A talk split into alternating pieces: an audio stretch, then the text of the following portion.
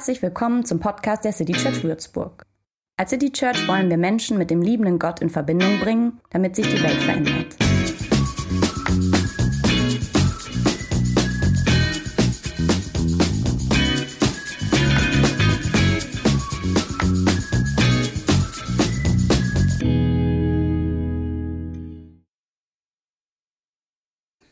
Die heutige Predigt hat ein bisschen einen anderen Charakter, als ihr das gewohnt seid. Das liegt einfach daran, dass ich sie heute Nachmittag in der St. Johanneskirche in Würzburg gehalten habe. Die Aufnahme aber schiefgegangen ist und ich sie jetzt nochmal für euch in meinem Büro sitzend einspreche. Das werdet ihr ein bisschen merken. Ich lese Johannes 12, 12 bis 19. Am nächsten Tag hörten die Menschen, die in großer Zahl zum Passafest gekommen waren, dass Jesus auf dem Weg nach Jerusalem war. Mit Palmzweigen in der Hand zogen sie zur Stadt hinaus, um ihn zu empfangen. Gepriesen sei Gott, riefen sie, gesegnet sei er, der im Namen des Herrn kommt, der König von Israel. Jesus ritt auf einem jungen Esel, den er hatte bekommen können. In der Schrift heißt es, du brauchst dich nicht zu fürchten, Volk von Zion, dein König kommt, er reitet auf einem Eselsfohlen. Dieses Wort erfüllte sich damals, doch das verstanden die Jünger zunächst noch nicht. Später allerdings, als Jesus in seiner Herrlichkeit offenbar war, erinnerten sie sich daran, dass man ihn genau so empfangen hatte, wie es in der Schrift vorausgesagt war. Die Menschen, die in großer Zahl dabei gewesen waren, als Jesus Lazarus aus dem Grab gerufen und ihn von den Toten auferweckt hatten, hatten überall davon erzählt. Das war der Grund, weshalb ihm jetzt so viele Leute entgegenzogen. Sie hatten von dem Wunder gehört, das er getan hatte. Da sagten die Pharisäer zueinander, ihr seht doch, dass wir so nicht weiterkommen. Alle Welt läuft ihm nach. Alle Welt läuft ihm nach, das sagt so heute auch keiner mehr von diesem Jesus, auch schon gar nicht mit sorgenvollem Unterton. Ich muss ja sagen, ähm, als ich mir das so vorgestellt habe, diese jubelnde Menschenmenge in den Straßen einer Stadt, dann wurde ich so ein bisschen wehmütig. Ich stelle mir vor, wir sitzen da in dieser St. Johanneskirche und während wir da sitzen, würde die Nachricht irgendwie über die Medien verbreitet, dass Corona verschwunden ist. Also so von jetzt auf gleich, weg, vorbei. Äh, alle Maßnahmen aufgehoben, ab sofort, unverzüglich. Und ähm, jemand, der da bei uns im Gottesdienst sitzt, äh, weil ihm die Predigt langweilig ist, äh, googelt der und ähm, jedenfalls kriegt er die Nachricht mit. Und ich stelle mir vor, wie der aufstehen würde. Der würde die, den Gottesdienst unterbrechen und würde reinrufen, dass Corona vorbei ist. Und wir würden denken, dass er ein bisschen durchgeknallt ist. Und eine Minute später hätten wir es auch gegoogelt. Und, und ich stelle mir vor, wir würden diesen Gottesdienst sofort abbrechen. Wir würden raus auf die Straße laufen. Die Leute kämen aus den Häusern. Wildfremde Leute würden sich umarmen. Oder wahrscheinlich würden wir uns noch nicht umarmen. Ich, ich hoffe, wir würden uns umarmen. Ähm, es würde gehupt, es würde gelacht, es würde gejubelt, es würde getanzt und die Luft äh, wäre erfüllt von so herumschwebenden FFP2-Masken. Jubilate. Wir hätten gern das schöne Leben zurück. Wann wird es endlich wieder so, wie es nie war, aber wie es in unserer Erinnerung eben doch war? So eine Vorstellung ist surreal leider. Dafür müsste etwas passieren, was man so nicht hoffen kann. Das schöne Leben müsste auferstehen, von jetzt auf gleich wieder da sein. In unserem Text aus Johannes ähm, 19, 12, 12 ähm, da jubeln Tausende, weil sie glauben, dass einer das kann, Auferstehung. Haben Sie von gehört? Sie glauben, da kann einer was, worauf man eigentlich nicht hoffen kann. Johannes erzählt diese Begebenheit äh, mit dem Einzug in Jerusalem ja so ein bisschen anders als die anderen Jesus-Biografen. Das liegt wohl daran, dass er eben ein Kapitel vorher ähm, von der Auferweckung erzählt hat. Aber nicht von der Auferweckung Jesu, sondern eben der Auferweckung des Lazarus. Guter Freund von Jesus, schwer krank, stirbt, ist schon begraben. Seine Schwestern trauern und Jesus ruft diesen Bruder der Schwestern, diesen seinen Freund, aus dem Grab. Und Johannes sagt nun, das sei der Grund, warum die Leute am sogenannten Palmsonntag jubeln, weil sie davon gehört hätten. Da kann einer Auferstehung. So, die Frage dieser, dieses Tages ist, glaubst du an Auferstehung? Ist noch nicht Ostern, ich weiß, aber trotzdem stellt der Text mir diese Frage. Glaubst du an Auferstehung? Der Glaube an Jesus von Nazareth glaubt an Auferstehung. Diese St. Johanneskirche, in der ähm, dieser Gottesdienst heute stattgefunden hat, die predigt Auferstehung. Die war 1945 ein, ein, Trümmerhaufen und diese Kirche ist auferstanden und in den Wänden, wenn ihr die jetzt sehen könntet, würdet ihr sehen, in jeder zweiten Reihe sind die Steine, die alten Steine aus diesem Trümmerhaufen. Glaubst du an Auferstehung? Wir brauchen diesen Glauben ganz dringend. Wir brauchen ihn immer dann, wenn etwas beerdigt wurde. Zum Beispiel eine Kirche, aber vielleicht auch eine Beziehung.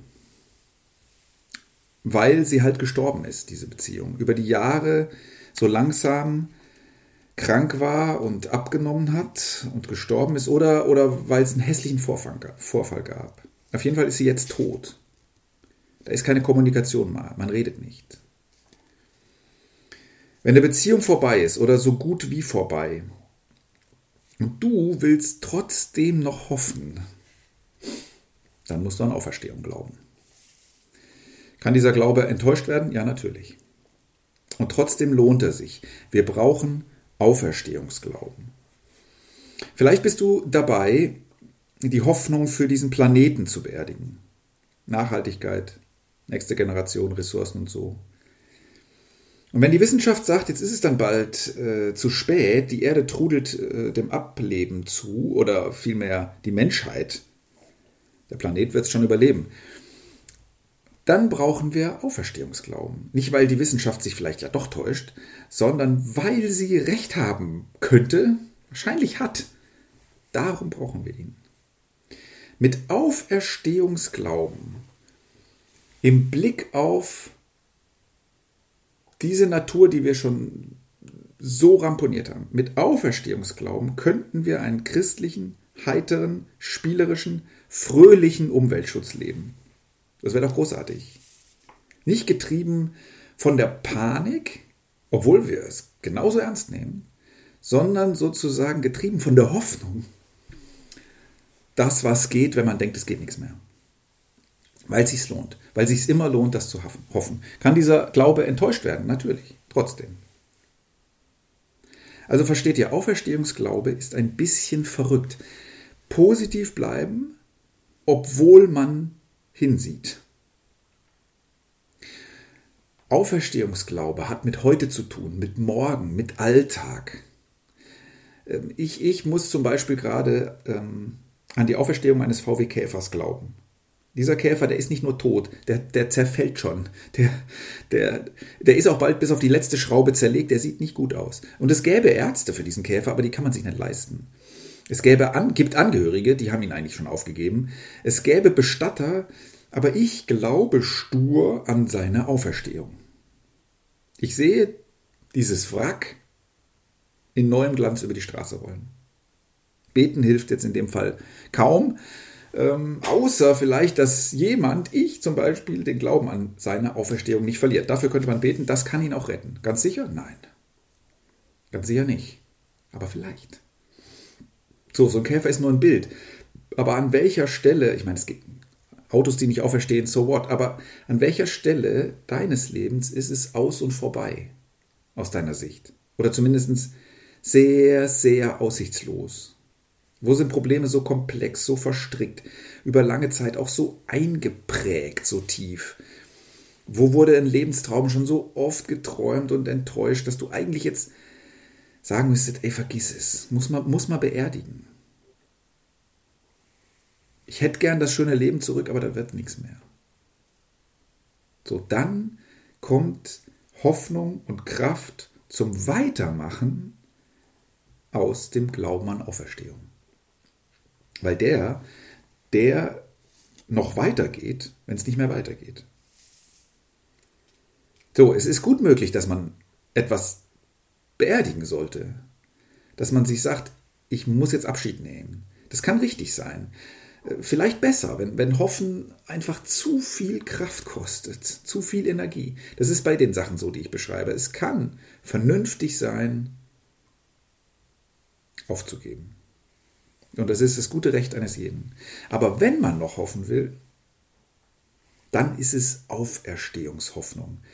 Und diese Auferstehungshoffnung, die kauft sich das Risiko der Enttäuschung mit ein. So, und ich stelle mir vor, die Christen wären Leute, die als Letzte eine Hoffnung für Tod erklären. Weil sie glauben, Gott kann Auferstehung. Gott kann das schöne Leben. Jubilate. Ich stelle mir vor, ich stecke in der Ausweglosigkeit und ich spreche mit einem Menschen meiner christlichen Gemeinschaft und treffe da auf einen, der die Ausweglosigkeit nicht schönredet, das, das kann ich überhaupt nicht leiden, aber der mir Hoffnung einhaucht, einfach weil er glaubt, dass es Auferstehung gibt. Manchmal. Ich stelle mir vor, eine hat sich selbst aufgegeben oder noch nie an sich geglaubt und sie trifft auf eine von euch. Oder sie trifft auf, auf eine Gemeinschaft von Menschen. Und dadurch wird Selbstwert in ihr geboren. Klein am Anfang, aber Mut, jemand zu sein, etwas zu tun. Stell dir vor, die christliche Kirche wäre ein Selbstwertreanimationszentrum.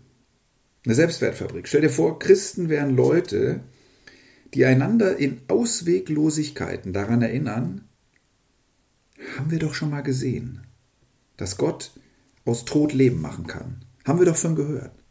Stell dir vor, in deiner Denke und in meiner wäre das tief verankert, das würde zu unserer Persönlichkeit gehören, dass wir glauben, an Küchentischen kann es Auferstehung geben. Und im Büro, da kann es Auferstehung geben. Und im Krankenbett kann es Auferstehung geben. In der Werkstatt auch. Im Klassenzimmer, Testzentrum, im Schlafzimmer gibt es auch Auferstehung. In Ehen, in Firmen, in Kanzleien, in Kirchen, in Schrebergärten, in Kneipen, in Parlamenten, in Wohngemeinschaften. Auf hoher See, auf Berg und Bergdörfern und Marktplätzen und in tiefsten Urwäldern. Überall lohnt sich der Glaube an Auferstehung. Stell dir vor, das wäre unsere Denke. Ich meine, wir brauchen das heute. Die Welt braucht das heute. Auferstehungsglaube. So, und wenn es dann ganz dunkel kommt, wenn Sterben und Beerdigen, wenn das nicht nur Metaphern sind, wie ich sie jetzt gebraucht habe, sondern wenn das real wird, wenn du an einem echten Grab stehst, dann kann dieser Auferstehungsglaube sogar das, was wir normalerweise mit Auferstehungshoffnung meinen. Ne? Weil Lazarus aus dem Grab kletterte, weil an Ostern Jesus selbst auferweckt wurde. Deshalb glauben wir, das Auferstehen nach dem Sterben der letzte große Sieg der Hoffnung über das Aufgeben ist. Jubilat. So. Und jetzt ist Karwoche 221. Und es ist, wie es ist. Erinnert ihr euch an 220? Es ist, wie es ist. Wir meinen, wir brauchen die Reanimation der Hoffnung auf die Rückkehr des schönen Lebens. Nicht, weil alles halb so wild ist, ne? Also gut, klar, unsere Großeltern, oder je nachdem wie alt ihr seid, Urgroßeltern im Krieg, die haben viel Schlimmeres erlebt als wir jetzt gerade. Aber es ist ein Jahr her, dass ich in einer Predigt gesagt habe, ja, jetzt haben wir Krise. Schlimm, ah, das halten wir aus. Dauert ja nicht so lang. Ja, können wir mal Resilienz lernen. Zum Glück ist die Krise erträglich. Kann man auch immer noch so sehen und so sagen. Aber ein Jahr, ein Jahr ist vorbei. Und da sitzen die Leute in dieser Kirche vor mir mit FFP2-Masken. Und meine Frau behauptet, das Händeschütteln, das wird nicht wiederkommen. Und ich widerspreche ihr, weil ich das einfach nicht wahrhaben will. Und da sind Leute in diesem Jahr, die haben sich voneinander entfremdet, weil die Nerven blank liegen. Und man Zeug behauptet und das, was der andere behauptet, für durchgeknallt hält. Und da sind Leute bankrott. Und da sind Menschen gestorben. Ich weiß nicht, ob du jemanden kennst. Oder da sind Menschen, die hatten psychische Schwierigkeiten und die haben jetzt nach dem Jahr massive psychische Schwierigkeiten. Und, und da sind Kinder, die ahnen gar nicht, auf was sie alles verzichtet haben zwischen ihrem siebten und achten Lebensjahr. Und da, und da sind Jugendliche, die sind frustriert, weil sie genau wissen, was sie verpasst haben zwischen ihrem 17. und 18. Lebensjahr. Und die Leute sitzen da mit FFP2-Masken. Und Pastoren wie ich müssen sie daran hindern, sich nach dem Gottesdienst zu nahe zu kommen und der Versuchung zu erliegen, noch miteinander zu reden. Ja, sagen wir es, wie es ist. Es ist scheiße. Sagt man eigentlich nicht. Na, letzte Woche saß ich an einem Küchentisch mit einer Familie, mit einem Fünfjährigen.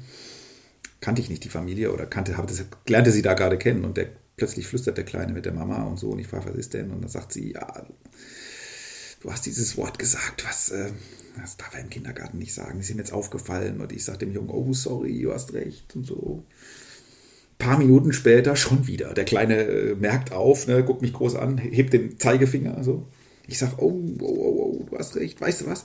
Ermahnst du mich jetzt immer, bis ich es, vielleicht lerne ich es ja. Ein paar Minuten später steht er schon wieder, sitzt der Kerzen gerade da am, ähm, am Esstisch und hat nicht schon wieder das Wort sagen hören. Vielleicht hätte ich sagen, Junge, sagen sollen, Junge, äh, mach dir nichts vor. Das ist einfach das zutreffende Wort für, als Beschreibung dieser Welt im Moment. Nee, der war so süß, der Kleine. Ich, ich habe es auch gemerkt. Ich hoffe, ich kann es ein bisschen abschalten. Aber Jubilate, so heißt unsere Predigtreihe, ne, das ist halt einfach jetzt nicht das Wort, was mir im Moment auf der Zunge liegt. Das andere schon eher. So, aber als Glaubende oder als Glaubenwollende oder als vielleicht hilft's ja Glaubende oder als Zweifelnde sollten wir, meine ich, mehr schönes Leben in diese Scheißzeit reinhoffen. Mit Auferstehungshoffnung nämlich.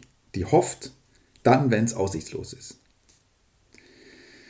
Das müssten wir füreinander sein in der Kirche. Leute, die ineinander Hoffnung aufwecken. Leute, die gewohnt sind zu sagen, ja, ja, ich weiß, es ist bitter, sehe ich. Aber schau mal hier. Das hier macht Hoffnung. Einfach, weil es Gott gibt. Und weil der Auferstehung kann. Und das müssten wir auch für die anderen sein, hier und da wenigstens. Also die, die nicht zu unserer Gemeinschaft gehören oder, oder die, die nicht glauben können oder, oder die, um die es echt dunkel ist. Könntest du jemand sein, der, die, weil du glaubst oder, oder weil du was von dieser Auferstehungskraft ahnst oder, oder weil du schon mal davon gehört hast oder vielleicht wenigstens denkst, vielleicht, vielleicht, vielleicht stimmt es ja. Könntest du jemand sein, der in der Dunkelheit von anderen Hoffnung animiert? Oder, oder sie vielleicht sogar besser entdeckst? Weil Gott kann schönes Leben überall entstehen lassen. Manchmal braucht es uns nicht, um es dieses Leben zu anderen hinzubringen. Manchmal braucht es uns eher dabei, ähm, es im Leben anderer zu entdecken, da wo sie es selber nicht sehen können. Könntest du das bei anderen tun? Bei wem könntest du das tun? Glaubst du an Auferstehung?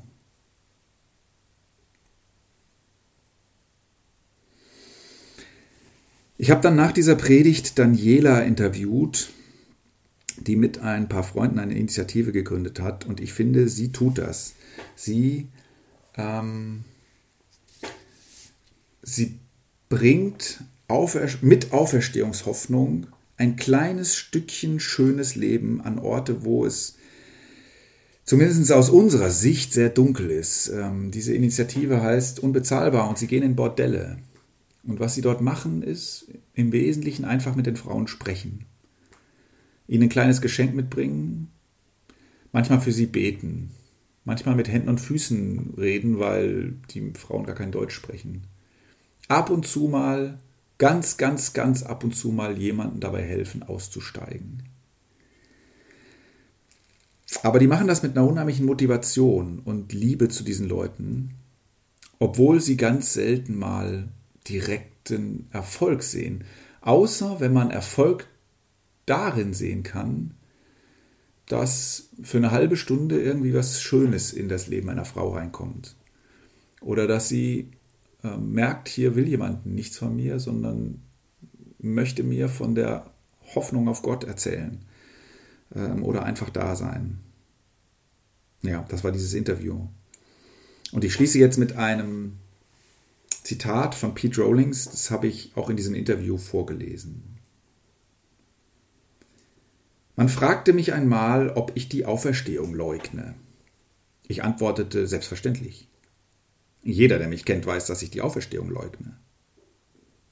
Jedes Mal, wenn ich meinen Nächsten nicht helfe, jedes Mal, wenn ich an Menschen vorübergehe, die arm sind, verleugne ich die Auferstehung. Jedes Mal, wenn ich an einem ungerechten System teilnehme, verleugne ich die Auferstehung. Und ich bestätige die Auferstehung. Ab und zu bestätige ich die Auferstehung. Wenn ich mich für diejenigen einsetze, die am Boden sind. Ich bestätige die Auferstehung, wenn ich für die Menschen spreche, deren Zungen gelähmt sind. Wenn ich für die Menschen weine, die keine Tränen mehr haben. Das ist es, was wir zu tun versuchen.